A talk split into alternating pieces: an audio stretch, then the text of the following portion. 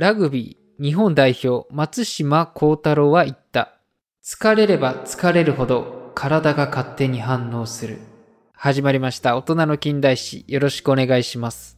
はい、よろしくお願いします。疲れれば疲れるほど体が反応するっていうのは、なんか、運動やってる人だからだろうね。いやね、特にラグビーなんてさ、もう、そんな気するよね。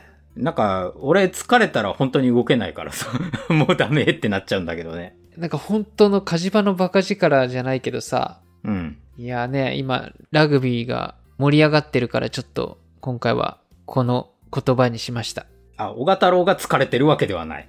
俺とは全く関係ない。あ、そうなの？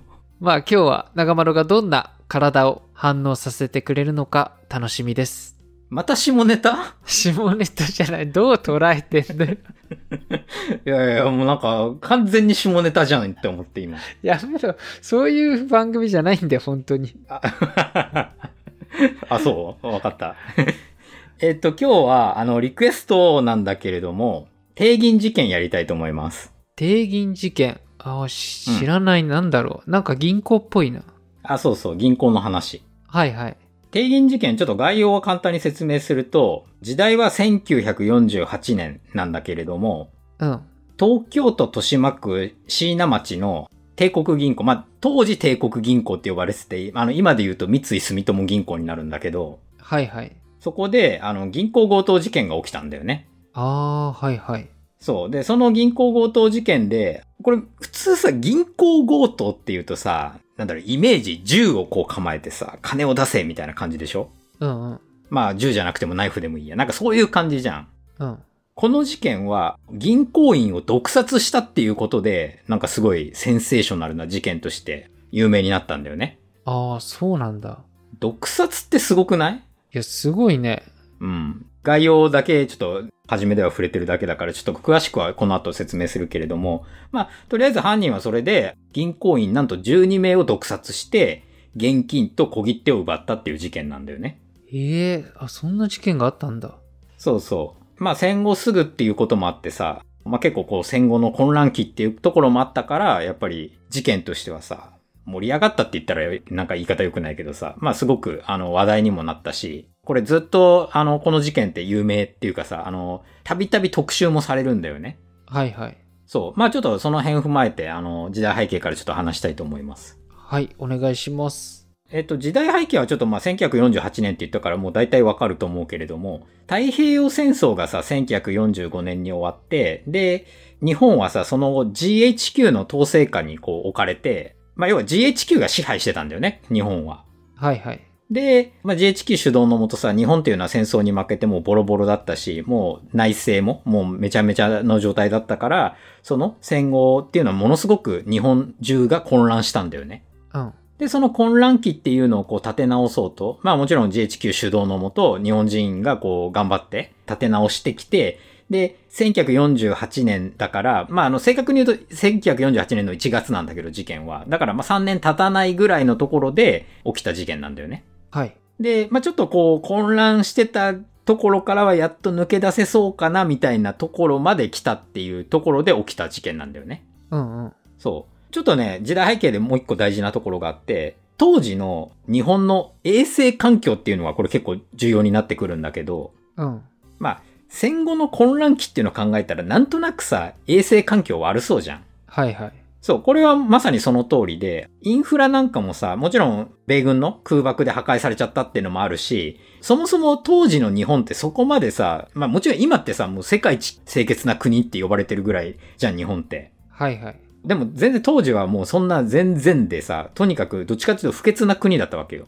うん。で、インフラもめちゃめちゃにされちゃってるっていうのもあったから、全然整備も行き届いてないし、だからそんな不衛生な環境だから、結構、こう、感染症っていうのが社会問題化してたのよ。はいはい。まあ、コレラだったり、発疹チフスだったり、まあそういった感染症っていうのがもうものすごく社会問題になってて、だから、ちょうどこの1948年って、あの、予防接種法とかもこう制定されてるような年でもあったりするんだけれども、そんな感じでとにかく、こう、日本全体が、まだまださ、清潔っていうところとはもう全然程遠いところにもあったっていうところが結構重要なポイントなんだよね。はいはい。で、ちょっと事件の概要の部分に入るんだけれども、うん。あの、冒頭でもちょっと触れちゃったけど、あの、事件が起きたのは、帝国銀行、まあ、当時の呼び名でちょっと統一するけど、帝国銀行の椎名町支店で起きたんだよね。はいはい。で、これ、時間は、閉店って当時の銀行って3時だったみたいなんだけど、3時過ぎに起きたんだよね。うん。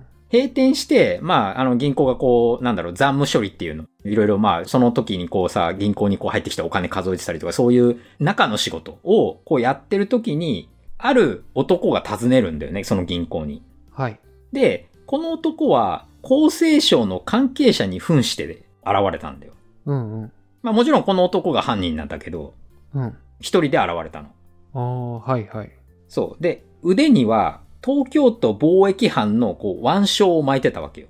はいはい。ちょっとどういう腕章か俺もちょっと見てないんだけど、多分こう、貿易班とかこう書いてあるんじゃないの？多分。はいはい。で、まあ、年齢は中年ぐらいで、で、こう、銀行を訪ねて、私は厚生省の議官ですっていう形で名乗って、名刺を差し出すんだよね。はい。で、名刺はまあ、間違いなくその厚生省の名刺だったんだけれども、ああ、そうなんだ。そうそう。で、名刺を差し出して、まあ私はなんで来たかっていうとっていうところで、近所で集団赤痢が発生したっていうことを伝えに来たのよ。はいはい。その銀行の近所でってことね。うん。で、GHQ がまあこの銀行の構内を消毒する前に、皆さんには予防薬を飲んでもらいたいっていうことをこう告げるわけよ。おー、はいはい。で、なんでじゃあ銀行に来たかっていうと、もう感染者の一人、その赤痢の感染者の一人がこの銀行に来ちゃってるんですよっていうところで、集団感染をこう防ぐために、まあ行員と正確に言うと用務員の家族もいたんだけれども、はい。そう、全員で16人いたのよ。うん。で、その16名にこの予防薬を飲んでくださいっていう形で、こう進めるわけよ、薬を。うわ、怖いな、この話ね。そうそう。でさ、ちょっと時代背景のところでも触れたけど、当時って日本自体やっぱり不衛生な環境があって、集団感染っていうのはすごくもう問題化されてたわけよ。はい。で、厚生省の名刺を持ってきて、それっぽいことを言ってるわけよ。うんうん。で、これは生存者もいたから生存者の証言とかもいろいろあるんだけど、その話を聞いて疑ってる人はいなかったらしいのよ。ああ、はいはい。まあだから話術がすごいのか、まあちょっとわからないけど、とにかくもう巧妙なんだよね。手口が巧妙で、誰も疑わなかったわけ。その時点では。うんうん。で、ちょっとパッパ言っちゃうけど、この後。で、その男は、まあもちろんこの予防薬っていうのが、要は毒薬なわけよ。はいはい。そう。で、この毒薬は、いわゆる生産化合物と言われてるんだよね。ああ、はいはい。で、この生産化合物を公園に飲ませたことで、まあ毒殺をするんだけど、この飲ませ方もすごく巧妙なんだよね。はい。手口としては、薬をこう1回で飲ませたわけじゃなくて、2回に分けたのよ。ああ、はいはい。そう。1個目の薬は、犯人がこう自分でこういう感じで飲んでくださいねっていうんでレクチャーするのよ。みんなの前で自分が先に薬を飲むのよ。おー、はいはい。で、これ確実にあの飲ませるためにやったものだって一応言われてるんだけど、うん。ベロにこう絡ませて、こう、喉の奥でこう飲み込むみたいな、なんか、ちょっとあまり俺の説明がうまくないんだけどさ、とにかく、こう、口の中に残らないようにとにかく飲み込ませるっていうような指導をするために、私の手本見ててくださいねって言って、こうやって飲むんですよっていうのをこう先に男がその薬を飲んだのよ。はいはい。だから、この薬を飲んだことによって、ああ、この薬は安全なんだなっていうのがなんとなくやっぱ雰囲気としてできたわけよ。はいはい。で、巧妙な手口は、この薬を2回に分けたことなんだよね。ああ、はいはい。男は1個目の薬は飲んでるけど、2個目の薬はもちろん飲んでないわけよ。うん。で、婚姻がこの後1個目の薬をこうみんなで飲むんだよね。みんなで飲んで、で、それで飲んだ後に、なんかこう、胸が焼けるようなこう感覚に襲われたらしいのよ。はいはい。なんかこう胸が熱いみたいな。で、我先にと、もう二つ目の薬。なんか、一応この証言によると、だいたい1個目の薬から、まあ、30秒ぐらいで飲んでくださいね、みたいなことを言われてたらしくって、うん。だから薬飲んで、ちょっと胸が焼ける、まあもう2個目さっさと飲んじゃうっつんで、こう2個目をみんな飲んでったら、バッタバタ倒れてっちゃったっていう感じなんだよね。はいはい。だからすごい巧妙な手口なんだよね、これって。あ、あの男は違うのを飲んだってこと？いや、わかんない。あ、そうなんだ。一つ目が偽物の薬を飲んだのか、一個だけじゃ効果がない薬を飲んだのかっていうのはもう正直もうわからない。あ、そうなんだ。そう。この事件ね、ちなみにほとんどわかんないことが多いのよ。あ、薬が残ってなかったってことか。うん、あの、飲んだ薬を吐いて、それが生産化合物だっていうのは分かってるんだけど、行員が飲んだ、あ、要は死んじゃった人とかもいる。てか、ほとんど死んじゃったんだけど、こう、吐砂物が生産化合物こう出てたのよ。はいはい。だから生産化合物で毒殺されたっていうのは分かってるのよ。ああ、はいはい。ただ、薬を2回に分けて飲んだっていうところで、その1個と2個目が何なのかっていうのは分かんないのよ。ああ、そうなんだ。合計したら生産化合物にはなってたわけよ、要は。うんうん。ってことは多分1個目と2個目を合わせたら生産化合物なんじゃないのかとか、いろいろこれも説があってもう何とも言えないのよね。ああ、はいはい。1個目の薬は全く意味がないのかもしれないし、だから2つ目だけが本物でとかっていう可能性もあるわけじゃん。はいはい。そう。で、これは本当に分かってない。うんうん。で、まあみんなこれで1個目と2個目の薬飲んで、で、もうバッタバタ倒れて死んでっちゃうわけよ。はいはい。もうもちろんさ、そんなさ、毒飲んでさ、もう生きるか死ぬかのさ、瀬戸際だからさ、もう何にもできないわけじゃん。みんな。うん。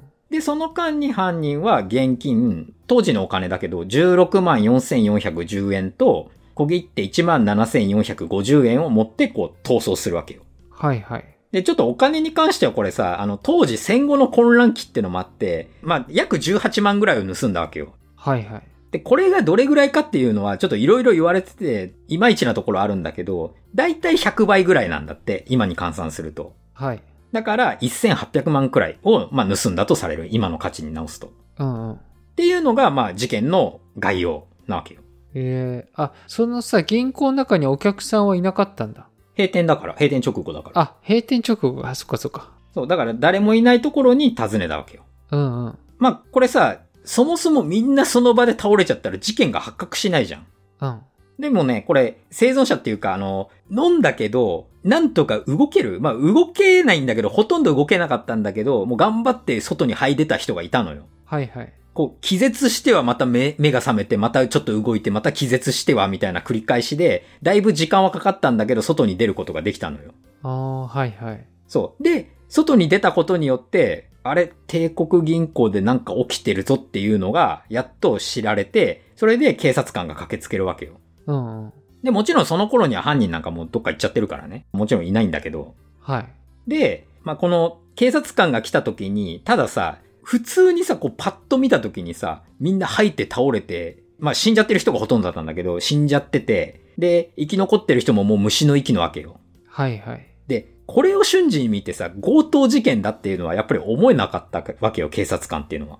うんうん。だってそうじゃん、あの、冒頭でも言ったけどさ、強盗事件っていうとさ、なんか、銃を持ってとかナイフを持ってとかでさ、襲われたらさ、そういう怪我してる、怪我とかさ、まあ、そういう殺され方をしてるわけじゃん。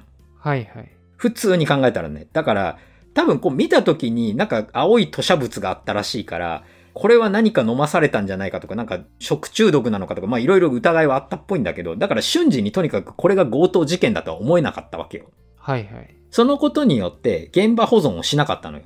うん。そう、だから証拠が残んなかったわけ、基本的に。この、もう現場保存がほとんどできなかったから。はいはい。で、そんな感じで、なかなかこの事件っていうのは全容をつかめないまま、あの、進んでいくんだよね。うん。ただ、毒物を使った事件っていうのは確実なわけじゃん。うん。だから、この毒物の扱いに長けた、例えば陸軍の関係者なんかが、あの、怪しいんじゃないかとかっていうんで、結構こう、陸軍関係者なんかが、こう、なんだろう、犯人の目星としてこう、挙げられていくわけよ。はいはい。そんな感じでこうね、あの、右往左往するんだけど、犯人探しっていうのは。うん。ただ、そんな中さ、犯人はさ、あの、名刺を渡してたよね。はいはい。そう、構成技官の。で、この名刺は、あの、まあ、本物の名刺なんだよ、実は。実在する人物の名刺で。えで、ある警察官が、この名刺から犯人を追ってたんだよね。えうんうん。そう。まあ、どうやったかっていうと、もちろん実在する人は犯人じゃないんだよ。当たり前だけど、この人はただただ名刺を使われちゃっただけの人なんだよ。はいはい。で、この人が使用した名刺っていうのは、名刺を使用したっていうのは、要は名刺を渡してさ、私は何々ですみたいな感じで名刺って渡すわけじゃん。はい。この時に、この持ち主は、誰にいつどこで渡したかっていうのをちゃんとメモってたのよ。うんうん。だから、そこからこう、しらみつぶしに名刺交換をした人っていうのを潰していって、名刺交換をした人のうち、平沢貞道っていう人がね、捜査線上に浮上するわけよ。はいはい。あ、ちなみにこの平沢貞道っていう人が、まあ容疑者なんだけれども、うん。ちょっとここから平沢ってちょっと呼び捨てにしちゃうけどめんどくさいから、あの、平沢は北海道出身の画家なんだよね。はいはい。あの、画家って言っても結構しかも売れてる画家だったのよ。はいはい。そう。だからまあ、知ってる人は知ってるぐらい、もう名前を。もう一流の画家で割と成功はしてたわけよ。うん。たださ、やっぱりさ、それはあの戦前の話で、戦争になってからさ、絵なんてさ、とてもじゃないけどもうみんな買わなくなるわけじゃん。はいはい。だから、ちょっとこう生活はこう困窮し気味になっていたとは言われてるんだよね。その当時は。うん。画家として成功はしていたけれども、まあ売れなくなってるわけだから、まあお金には困ってたんじゃないかっていうのは、まあ後々言われてるんだけれども。はいはい。そう。で、そんな平沢が逮捕されて、取り調べを受けることになったんだよね。うん。で、これはなんでかっていうと、その構成技官の名刺を平沢はなくしたって主張してたのよ。はいはい。だから、変な話、平沢がこれで名刺持ってたら、疑い晴れちゃったわけよ。うん。でも、なかったの。名刺を出せなかったの。はいはい。で、これは財布ごとすられたっていう主張をしてるんだけれども、まあ、とりあえず、そういう物的なアリバイがなかったわけよ。はい。で、あと、なんで逮捕されたかっていうと、もう一つが、18万円ぐらいって言ったじゃん。大体お金。あの、盗まれたお金は。はいはい。そう。この盗まれたお金と大体同じ金額を平沢が持ってたのよ。ああ、はいはい。でも持ってただけじゃさ、犯人になんないじゃん、さすがに。うんうん。もともと画家でさ、一流の画家でさ、売れてた時に試せたお金かもしんないじゃん。ああ、はいはい。ただ、この平沢自身が、このお金の出所をはぐらかして説明しなかったのよ。ああ、はいはい。だからめちゃめちゃ怪しいじゃん、そんなやつ。うん。このお金はどうしたんだっつったら、あーどうしたんだっけみたいな感じで、だからはぐらかしてさ、全然その、まあ、例えばさ、絵で稼いだんですとかって言えばいいけどさ、まあ、全然そういうことも言わないわけよ。はいはい。だから怪しくって、もうどんどんどんどんこう、根掘り葉掘りもう、荒を探してったわけよ、要は、警察っていうのは。うん。で、取り調べしていくうちに、実はこの平沢って過去に詐欺事件を起こしていたっていうことが発覚するんだよね。はいはい。それで、もう世間の、こう、風当たりっていうのも、なんだよ、犯罪者かよ、みたいな感じでさ、どんどんどんどん、あ、こいつが有罪なんだ、みたいな感じの、に、こう、有罪なんだっていうような風潮になってって、やっぱり警察もそういう風に、どんどんどんどん、もうこいつが絶対犯人だ、みたいな感じで、圧をかけていくわけよ。はい。で、生き残った被害者がいたから、その生き残った被害者に、こう、面倒りもさせたのよ。うん。ただ、初見、あの、平沢を見て、いや、これが犯人ですって言った人はいないんだよ。はいはい。ただ、まあ、こう言うとちょっと、なんだろうな。なんか俺が平沢の方をこう弁護しちゃう感じになっちゃうんだけど、何度もこう、面倒りさせられるわけ、被害者が。本当にこの人じゃないんですかみたいな感じで。はいはい。で、何回も顔見るとさ、記憶が捏造されていっちゃうじゃん、やっぱり。改ざんされちゃうっていうの。なんか思ってた顔があってさ、でも平沢の顔を何回も見てさ、こいつが犯人の候補なんだけどみたいな感じでずっとこう見せられるとさ、なんかだんだんだんだんそっちの顔にこう、なんつうの、この記憶がこう寄ってっちゃうっていうの。はいはい。で、最終的に、その被害者が、あ、こいつだみたいなことを言っちゃうのよね。はいはい。で、もう、そうなると警察は、いや、お前がやったっていう、あのいう証拠が出てんだぞみたいな感じで、どんどん詰めるわけよ。はいはい。で、1ヶ月ぐらい経ったら、平沢自身がもう自供しちゃうんだよね。私がやりましたって。ああ、そうなんだ。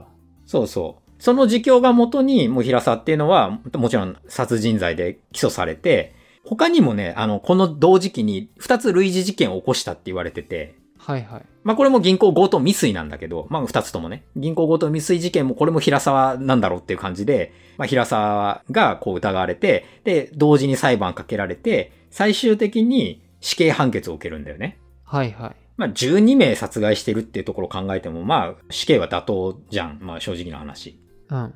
まあそんな感じの事件なのよ。はいはい。で、ただこの事件ってすごい謎が多いよね。そうだね。うん。あの、まず、三つ謎をちょっと説明、説明というか話すけれども、まず一個目が、平沢自身に毒薬に関する知識って全くないわけよ。ああ、はいはい。まあ、画家だからね。うん。毒薬に関する知識なんてもちろん平沢にはないんだけど、でもさ、まあ犯人はさ、少なくともこの薬の飲ませ方とか、まあ一回目自分が飲んで、まあ安全だっていうのを、まあ安全だったのかどうかわからないけど、安全だっていうところの多分ある程度のさ、保証があったから飲めてるわけじゃん。はいはい。だからそういうところからも、これって薬に関するある一定の知識がないとできないよねっていうのは言われてて。はいはい。で、じゃあなんで平沢にそんなことできたんだよみたいなところがまず事件の謎なんだよね。うん。で、二つ目は、これ、旧陸軍にもさ、こう捜査の網がこう敷かれたっていうような説明したと思うけど、うん。これ捜査の途中に GHQ から捜査中止の命令が下されたんだよね。その陸軍関係者への捜査。おー、はいはい。で、ちなみにこれ下されたって言ったけど、これ下されたと言われているが正解で、うん。そう。実際のところは不明なのよ、これは。はいはい。本当にそういう命令があったのかどうかっていうのはわからないんだけれども、ただそういう噂は少なくともあるから、そういうところから陰謀論っていう形で GHQ が裏で何かやってたんじゃないかみたいなのがすごい根強く残ってるんだよね。はいはい。まあこれ一説によると、例えば旧731部隊とかのその毒薬製造してたような部隊の情報っていうのをこう漏洩させないため GHQ が囲って自分たちの研究に役立てたいっていうところからあんまりそう陸軍関係者をこう問い詰めてペラって言われちゃっても困るからだからそういう情報の漏洩を防ぐためにあの捜査中止命令下したんじゃないかとかそういうことも言われてるんだよね。おー、はいはい。そう。ただ真偽は闇の中。うん。あと謎の三つ目が、やっぱり平沢が持っていた現金の出所だよね。これ結局どこから出てきたのっていうのがやっぱりわかんないわけよ。ああ、そうなんだ。そう。もちろん盗んだものなのかもしれないし、そうじゃないかもしれないしっていうんで、ああ、はいはい。もちろん盗んだものだったら別にそれは、ああ、そうねで終わる話じゃん。はいはい。でも盗んでなかったとしたらさ、平沢自身さ、ちょっと触れたけどさ、売れてたけど、戦争になってさ、こう、絵なんて売れなくなるからさ、ちょっとこう困窮してたとも言われてるから、じゃあそんな大金持ってるわけないよねっていうのも、まあもちろんあったわけよ。はいはい。これは、同じ画家仲間が証言してるんだけれども、うん。春画を描いてたんじゃないのって。副業で。あ、春画ってあれね、あの、小太郎の好きなあの絵のことね。え、それわかんねえだろ。なんで俺ちげえし。え？えー、春画って小太郎が好きないでしょ。いや、俺小説とかそういうの全般だから。えー、ウケるわ。まあ、とりあえずさ、あの、当時ってさ、もちろんさ、写真はあったけどさ、あんまりそういうさ、いわゆる小太郎がよく見るような写真っていうのはないわけよ。なんで俺なんて。で、あの、春画っていうのが、こう、裏で結構売れてたわけよ。取引されてたわけ。はいはい。たださ、画家がさ、まあ、しかも、そこそこ名の売れてる画家なわけじゃん。平沢自身は。春画描いてますなんてさ、恥ずかしくて言えないわけよ。ああ、はいはい。そこ気持ちはわかる気がするんだけど、芸術家ってさ、やっぱりプライド持ってやってるわけじゃん。ある程度自分の絵絵とか作品に。はいはい。それがさ、まあ、春画描いてますとかさ、まあ、春画画家ですみたいな感じで売り出してんならいいけどさ、そうじゃない人がさ、こう、副業でさ、やっぱそういうの描いてるっていうのはさ、すごい恥ずかしい。まあ、恥ずかしいっていうか、やっぱり不名誉だったんだろうね。はいはい。だから言えなかったんじゃないのかみたいな説があるんだよ。ああ、そうなんだ。まあ、とはいえもう自分死刑判決受けてるからね。はいはい。最悪そこをはっきりさせればさ、なんか疑いは晴れたんじゃないのかっていうところはあるんだけど、うん。で、1955年に最高裁でまあ死刑判決を受けるんだよね。はいはい。で、その後も平沢っていうのはもう一貫して無罪を主張し続けたわけよ。私はやってませんって。はいはい。一度は自供したんだけれども、裁判になってからはもう一切もう容疑は否認してたわけ。ああ、そうなんだ。そうで、死刑判決受けてからももうずっと一貫して無罪を主張し続けたわけ。はいはい。で、やっぱりさ、平沢じゃないよねっていう人も多かったんだよ。支援する人も多かったのよ。だから、あの人がやってるわけないじゃん、みたいな。はいはい。まあ、平沢本人も再審請求したし、あの、支援者たちも何度も再審請求したのよ。はいはい。これね、計18回してるんだって、再審請求。ああ、そうなんだ。まあ、ものすごい数なんだけど。で、これ、御社も願い出てるんだよ。3回ほど。うん。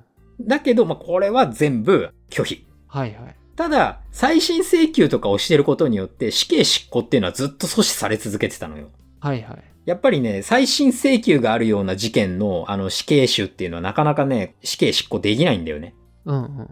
で、時は過ぎて、1974年になると、あの、平沢は心臓発作で入院することになるのよ。はいはい。で、この時26年ぶりに出国できたんだよね。はい。入院するからね。うん。で、まあ、最高レベルの医療を施されたことによって、まあ、その心臓発作自体をなんとかこう、回復して、また刑務所には戻ることになるんだよね。はい。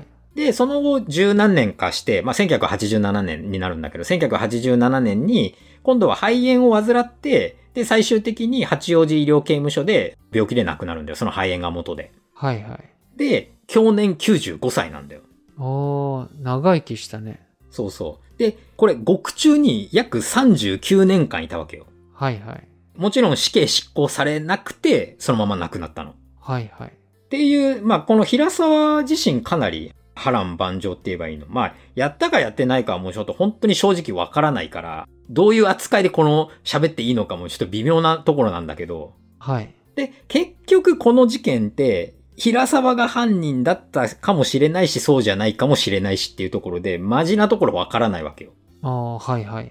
で、ほら GHQ の話もしたけれども、陰謀論っていうのもものすごくこうね、取り出されるぐらいだし、何かこう大きな力があったのをこうもみ消されて、たまたまそれっぽいやつをこう犯人に仕立て上げられたんじゃない？まあ、それっぽいっていうのは平沢のことだけれども、が犯人に仕立て上げられたのかもしれないし、まあ、もちろん平沢自身が、ね、お金に困って単純に強盗しようっつって、で、たまたまどっかで薬の知識を得てやったのかもしれないし、はいはい。全然わからないんだけれども、とにかくこの定銀事件自体は、もうこの戦後の混乱っていうのをやっと抜けるか抜けないかのところで、またさらにこう混乱を巻き起こしたっていうような、まあ本当に戦後の日本をこう象徴するような事件として、小説家とかされてるし、あのもちろん映画化なんかもされたりしてて、話題性の強い事件だったから、まあ今のこう今に至るまで語り継がれてるような大事件だったっていうところなんだよね。はいはい。まあ、えっ、ー、と、そんな感じで今日ちょっと定銀事件を扱ったんだけれども、じゃあちょっと小賀太郎の感想を聞かせてください。はい。なんかあの、刑事ドラマを見てるとか聞いてるような感じだった。そうそうそう。なんかこの事件ってすごい、なんだろうね。まあ不謹慎な言い方だけど、ちょっと小説っぽいよね。事件の概要とかさ、そういう、こう、犯人がさ、本当は犯人なのかみたいなところもそうだしさ。ああ、そうだよね。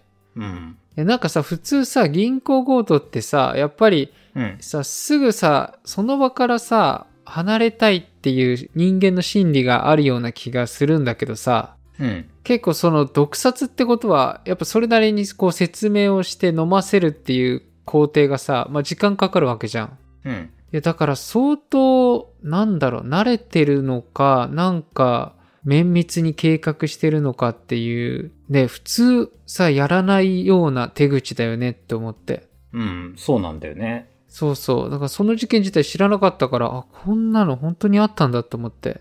うん。あとなんだっけ、あの、警察がさ、物的証拠とか、かその場のさ、現場検証とかあんましなかったってわけでしょ？現場保存ができなかったんだよね。あ、保存か。うん。だから、銀行強盗事件だっていう目で見てなかったから、あの、そもそも事件、これが何の事件なのかもちょっとよくわかんなかったわけよ。もうパッと見たときに。ああ、そうなんだ。うん。だから、いろいろ証拠とか、なんだろう、犯人が触ったであろうものとか、もうなんかもうめちゃめちゃになっちゃってるわけ。もうよくわけがわかんなくって。はいはい。そう。で、結果証拠はほぼ残んなかった。ああ、謎が謎。そう。まあ、名刺はでもちゃんと残ってたわけだから。とはいえ。ああ、そうだね。うん。犯人は覆面とか被ってなかったのかな？被ってない。だって、そんな覆面被ってたらもう私銀行強盗ですって言いに来てるようなもんじゃん。あ、じゃあ本当に顔はちゃんと見てて、ああ、でもそれでも、そうなんだ。そう、なんかね、似顔絵がさ、その、書かれるのよ。ほら、よくさ、昔の刑事ドラマとかでさ、あの、犯人の似顔絵はこうですみたいなんでやるじゃん。うんうん。生存者のこう証言をもとに犯人の似顔絵描かれるんだけど、まあね、これはね、平沢に似てるっちゃ似てるし、似てないっちゃ似てないしなんだよね。なんか、俺はちょっと正直、なんとも言い難かったね。これは、うん、どっちだろうみたいな。ああ、そうなんだ。うん、まあそんな感じで、まあ、所詮絵だからちょっとそこはもう、そう見えたとしか言いようが、そう見えたんだろうとしかちょっと言いようもないしね。それに、生存者もさ、そもそもほんと死の淵まで行ってるからね、全員。ああ、はいはい。まあ正直記憶がちゃんとあったのかどうかっていうのも微妙なのかもしんないね。ああ。いやーね、恐ろしい事件。ね、少なくともその何、ね、十何人もその場でさ、亡くなっちゃってさ。いやー、うん、残されたね、家族とかもショックだろうね。まあ、なんだろうね。結局これ国とかも全く保証はしなかったらしくって、あの、その遺族とかに対して。ああ、そうなんだ。うん。まあだから、その被害者の遺族っていうのは結構、なんだろう、やっぱりさ、銀行に勤めてるってことはそれなりに給料もらっててさ、稼ぎ頭だったわけじゃん、きっと。そうだよね。そう、そういう方がやっぱ亡くなっちゃってさ、まあ家族っていうのはやっぱ辛い思い、まあその亡くなっちゃったことももちろん辛いけどさ、単純にやっぱり生活的な部分でも、そんな、ね、まだ当時日本全然貧しいから、すごく苦しんだとは言われてるよね。うん。なんかやっぱり当時の事件って感じ。だから今だったらさ、まあありえないじゃん、これって。うん。まあ今はこんな、逆にこれでね、誰も疑わないわけないでしょっていう感じじゃん、今は。薬飲んでくださいってさ、言ってきてさ、いやいや。これはね、だからさ、順番に飲んだっていうよりさ、ほぼ同時に飲まないとこれってさ、多分飲んだんだろうね。あ、そう、だから同時に飲ませたの。そう。ああ、そこれうなんだ全員を集めて、で、あの、まず私が飲むんで、皆さんも同じように飲んでください。で、自分が飲むからみんな飲むじゃん、パって。うんうん。で、胸がこう焼けるようなさ、1個目の薬ってだったらしいから、早く2個目はなんかね、湯飲みに注いだらしいから、なんか液体っぽいんだけど、液体だったのよ。だから、なんか胸が焼けるっぽいから、2個目バッて飲んだのよ。はいはいはい。で、バッタバタ倒れてったっていう。ええそうなんだ。だからね、本当に巧妙に組まれてたのよ、この薬の扱いっていうか。だから、まあもちろん1個目と2個目が何なのかっていうのももうわかんないんだけど、ただ、合わせて生産化合物だっていうところだけは、まあとりあえず分かってるわけよ。うんうん。っていうね。そんなさ、1個目と2個目を分けてさ、毒殺できるなんてさ、もうそれこそさ、旧日本軍がなんかさ、作ったさ、新兵器、まあ毒兵器なんじゃないかみたいなさ、そういう疑いも出てきてもやっぱりなんか、ああねっていう感じでしょ？はいはい。そう。だからいろんなことがとにかく言われてんだよね。ああ、そうなんだ。うん。えっ、と、まあ、じゃあそんなわけでちょっと今日この定銀事件を扱ったんだけれども、えっ、と、最後にちょっとリクエストをいただいたコメント読みたいと思います。はい。サトシさんからいただきました。あ、サトシさん。久しぶりだな。はい、じゃあちょっとコメント読みますね。えっ、と、はいい、つも楽しく拝聴しております。特に最近は他の歴史系ポッドキャストでは使わないようなテーマも増え、一層興味深く聞いております。中でも創価学会の会は良かったですよ。創価学会を調べるとアンチの記事か、あるいは学会員の記事ばかり目立ち、フラットな立場で歴史を知れて良かったと思います。あとリクエストなのですが、定銀事件をやってほしいです。戦後の大事件でありながら数々の謎が残り、石井部隊との関係すら言われている事件なので大変興味があります。それと近代史というよりは昭和史になるかもしれませんが、3億円事件もやってほしいです。数々の謎を残し迷宮入りした事件で、ついでに給料が銀行振込になるきっかけになったとも言われる事件なので、良ければお願いします。これからも楽しみにしています。っていただきました。はい。まあ今回はちょっとね、まあ二つリクエストいただいてたけど、ちょっと前半のね、定銀事件の方を、まあちょっとやらさせていただいたというところですね。はいはい。いやーね、サトシさんとかも結構リクエストくれてるよね。確かスタイフから聞いてくれてたと思うんだよね。あ最初はね。ー、うん。そうそうそう。嬉しいね。こうやってコメントをくれるっていうのは。そうそう。まあちょっとリクエストも、これいつのリクエストだよってちょっと言われちゃいそうだけど。そうだよね。い 結構つだったかな？まあまあ前、うん、まあまあ前なんだけどさ、まあちょっとね、全然リクエストもいっぱいいただいちゃってて追いつかないんで、すいません。ちょっとずつこうやってやってきますんでっていう。はい。いや、本当に嬉しいです。ありがとうございます。うん。はい、ありがとうございます。はい。大人の近代史、Spotify だと評価の星が、えーもうすぐ400超えるので、ぜひね、ちょっとまだしてない方、評価ボタンの星を押してみてください。はい、満点評価でお願いします。は はい。そう。Apple Podcast もね、あと少しで200とか超えるんで、なんかこんな数の人たちが、こう、実際に押してくれてるっていうのを想像すると嬉しいですね。そうだよね。やっぱりね、普通押さないからさ、なかなか評価ってつけてくれないと思うけれども、まあこれだけの数が、そうそうそう。だっていちいちトップ画面に行ってさ、ポチッと押さなきゃいけないから。そうそう、やっぱ手間だしね。うん。うん。いや、その手間を今やってくれるってことでありがとうございます。あもう本当にありがとうございます。それでは最後まで聞いていただいてありがとうございました。ありがとうございました。